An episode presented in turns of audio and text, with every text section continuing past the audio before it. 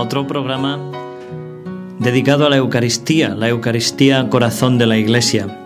Les habla el Padre Félix López, como siempre, saben que queremos profundizar en este misterio de amor que es la Eucaristía.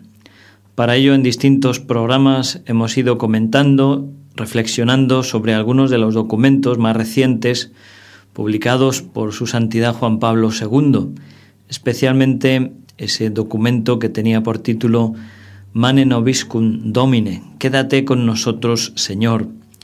Y ahora en estos programas estamos comentando y profundizando sobre la carta encíclica Eclesia de Eucaristía.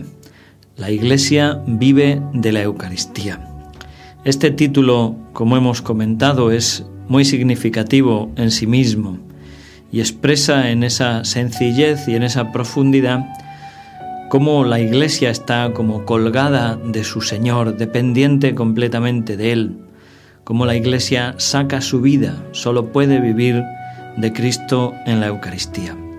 En algunos de nuestros programas más recientes hemos ido comentando la introducción a esta carta de Juan Pablo II y hoy vamos a comenzar a, comentar el capítulo primero, este capítulo que lleva por título Misterio de la Fe, cómo la Eucaristía es verdaderamente el misterio de la fe. Algunas de las, de las ideas principales que Juan Pablo II señalaba en la introducción no tuvimos tiempo de comentarlas en los últimos programas y quería eh, mencionar alguna palabra porque creo que tienen ideas muy importantes. El, el Papa Juan Pablo II se quejaba de alguna forma de cómo existen también en el momento actual sombras en la realidad eclesial sobre este misterio eucarístico, sombras. Sombras son zonas oscuras donde este misterio no brilla con toda la claridad que debería. Y señala como algunas de estas sombras, entre ellas eh, la falta, el abandono del culto de adoración a la Eucaristía. En parroquias, por desgracia, o en otro tipo de oratorios o capillas, no se tiene, no se conoce apenas la veneración, el culto de adoración al Santísimo Sacramento, lo cual es para la Iglesia una pérdida tremenda y es como una falta de, sentido de la orientación.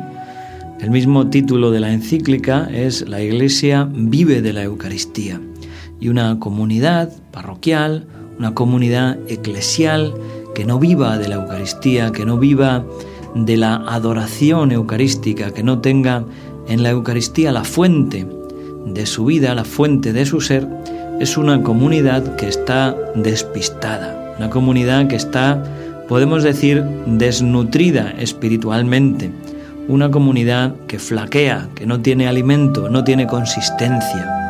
Porque la adoración al Santísimo, dice Juan Pablo II, es una fuente inagotable de santidad. Realmente cada palabra es medida, cada palabra es riquísima, una fuente inagotable de santidad.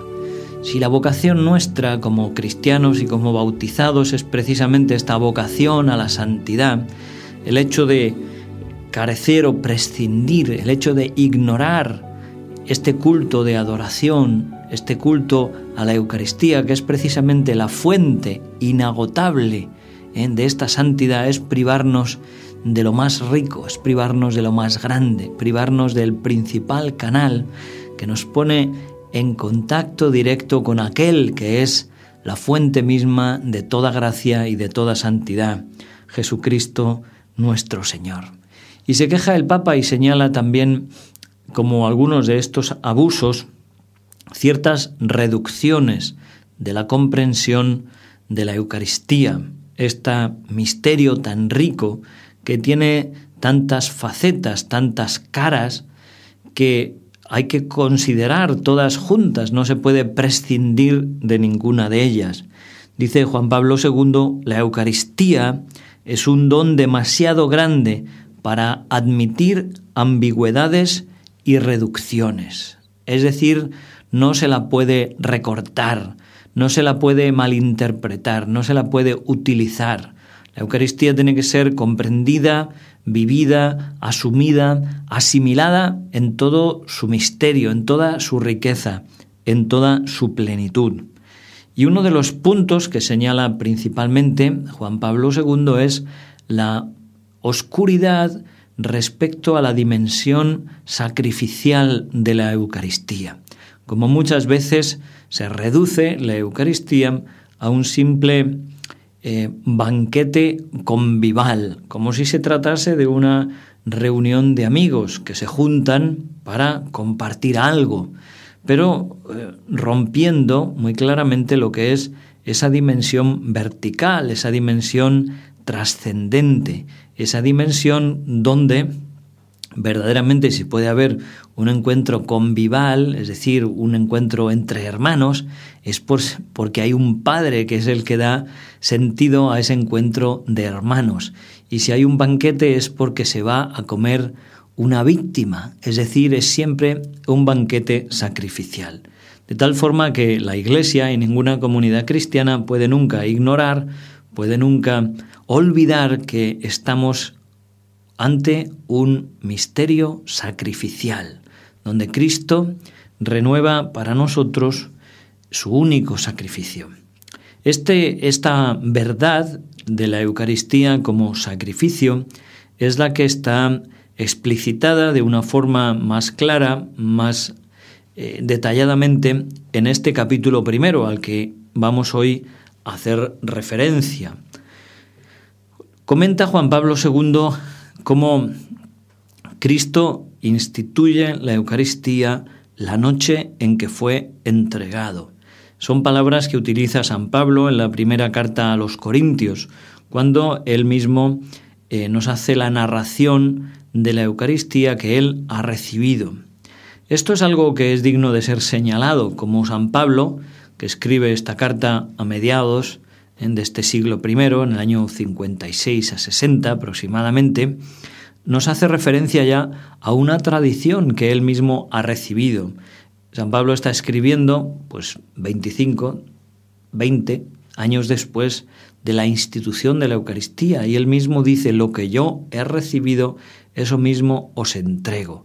Nos habla de una tradición viva, nos habla de una memoria viva, de cómo la Iglesia del siglo I viene celebrando la Eucaristía y tiene su origen en, en aquella primera celebración que Jesús mismo hace en la última cena. Además de esto, como digo, quería analizar lo que es el sentido espiritual también profundo de estas palabras. En la noche en que fue entregado. Nosotros tenemos que hacer como el esfuerzo por entrar dentro del corazón del Señor y contemplar cómo justamente en la noche donde humanamente hablando su corazón está roto por la negación, por la traición de uno de ellos, la respuesta de Cristo a la traición de uno de sus elegidos es precisamente el don más grande de sí mismo. Esto nos muestra cómo la Eucaristía es el misterio de amor por excelencia, el misterio de la misericordia. A la traición del hombre, Dios responde con el amor más grande. A la indiferencia, a la negación, a la frialdad, al abandono de los suyos, Cristo responde con su entrega completa, su entrega sin reservas, su entrega hasta la muerte.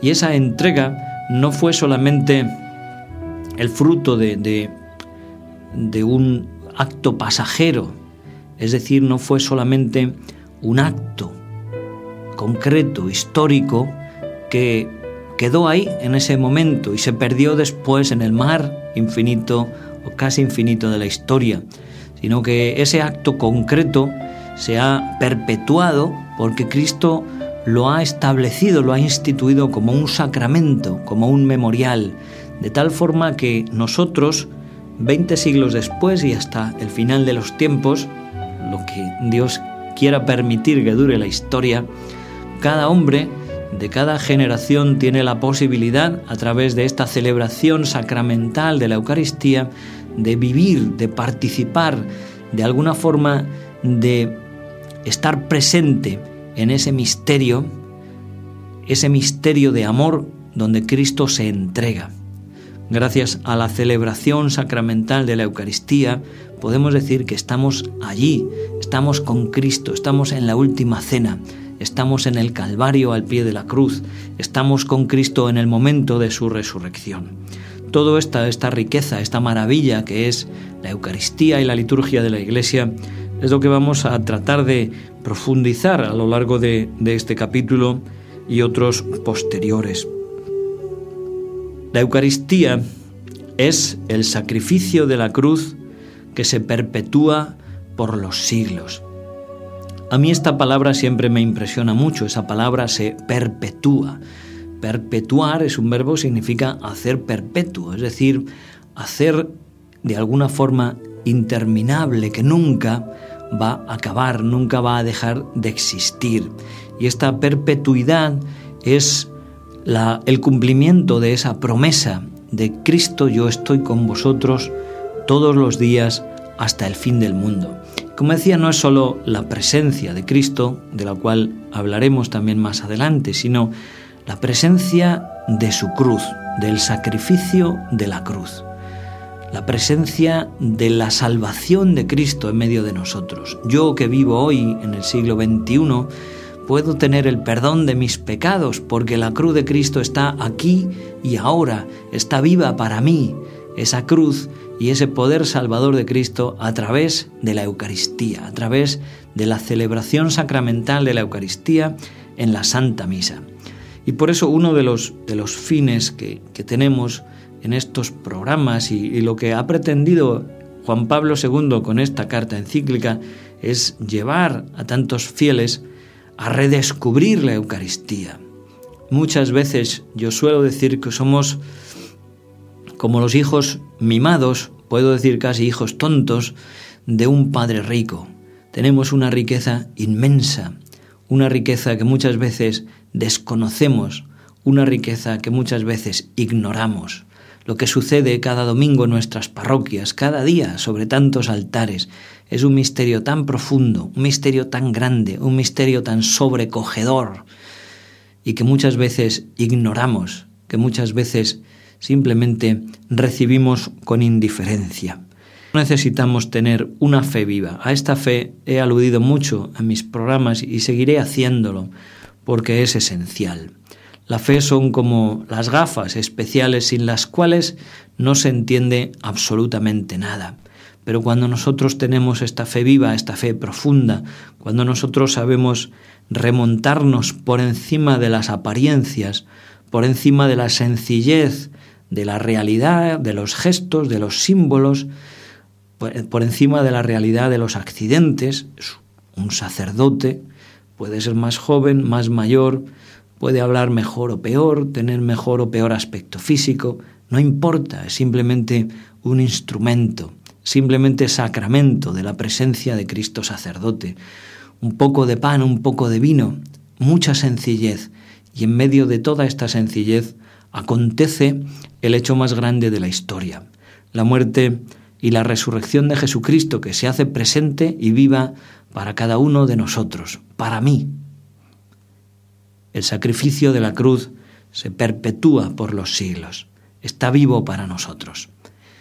Meditemos todo esto, queridos amigos, es algo realmente profundo, algo realmente maravilloso, algo realmente sobrecogedor algo digno de nuestra contemplación, algo digno de nuestra adoración. Pues ojalá que todas estas realidades se graben a fuego en nuestro corazón y nos ayuden a, revivir y a vivir de una forma mucho más profunda, con un sentido mayor de fe y de participación nuestras misas, nuestro trato con Cristo en la Eucaristía. Muy bien, pues hasta aquí nuestro programa de hoy. Eh, muchas gracias como siempre por su atención y seguiremos con ustedes en este nuestro programa de Eucaristía Corazón de la Iglesia. Se despide el Padre Félix López, que Dios les bendiga y hasta siempre.